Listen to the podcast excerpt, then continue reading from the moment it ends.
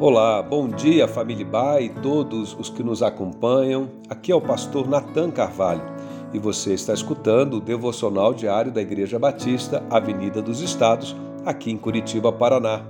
Hoje, quarta-feira, dia 10 de novembro de 2021. Ao longo deste mês, estamos refletindo sobre o tema do Reino de Deus e nessa semana especificamente, meditando sobre a oração do Pai Nosso. Essa foi a oração ensinada pelo Senhor Jesus como uma oração modelo para todos aqueles que desejam viver no reino de Deus.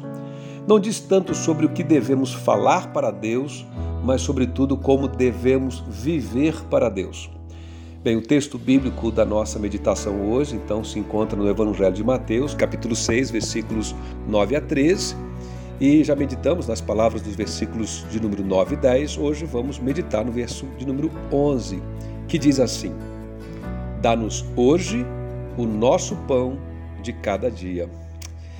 Nesta oração do Pai Nosso, ensinada por Jesus, nós encontramos a correta relação entre Deus e o homem, entre o espiritual e o material, entre o céu e a terra. A oração reflete tanto um olhar para cima em direção aos céus, na medida em que nós iniciamos ela dizendo Pai nosso que estás nos céus e santificado seja o teu nome, mas ela também reflete esse olhar para baixo, em direção à vida na terra, com todos os seus desafios, com todos os seus dramas. Fala da santificação do nome de Deus, do seu reino, da sua vontade, mas também leva em consideração a causa do homem, o pão, o pão necessário a cada dia, o perdão também é indispensável e a ameaça do mal que nos rouba a paz tantas vezes. É muito interessante notar que somente depois de orarmos pela santificação do nome de Deus, pelo reino de Deus e pelo cumprimento da vontade de Deus, nos primeiros versos, é que então devemos orar também pelas nossas necessidades diárias.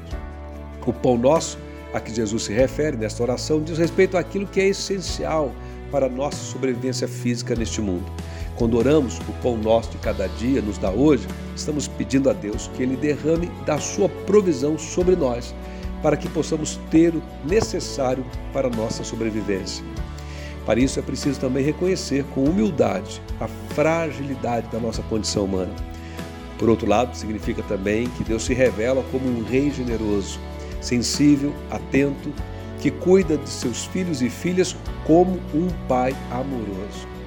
Pão é símbolo universal daquele que é o mais básico do ser humano, o pão que sustenta a vida.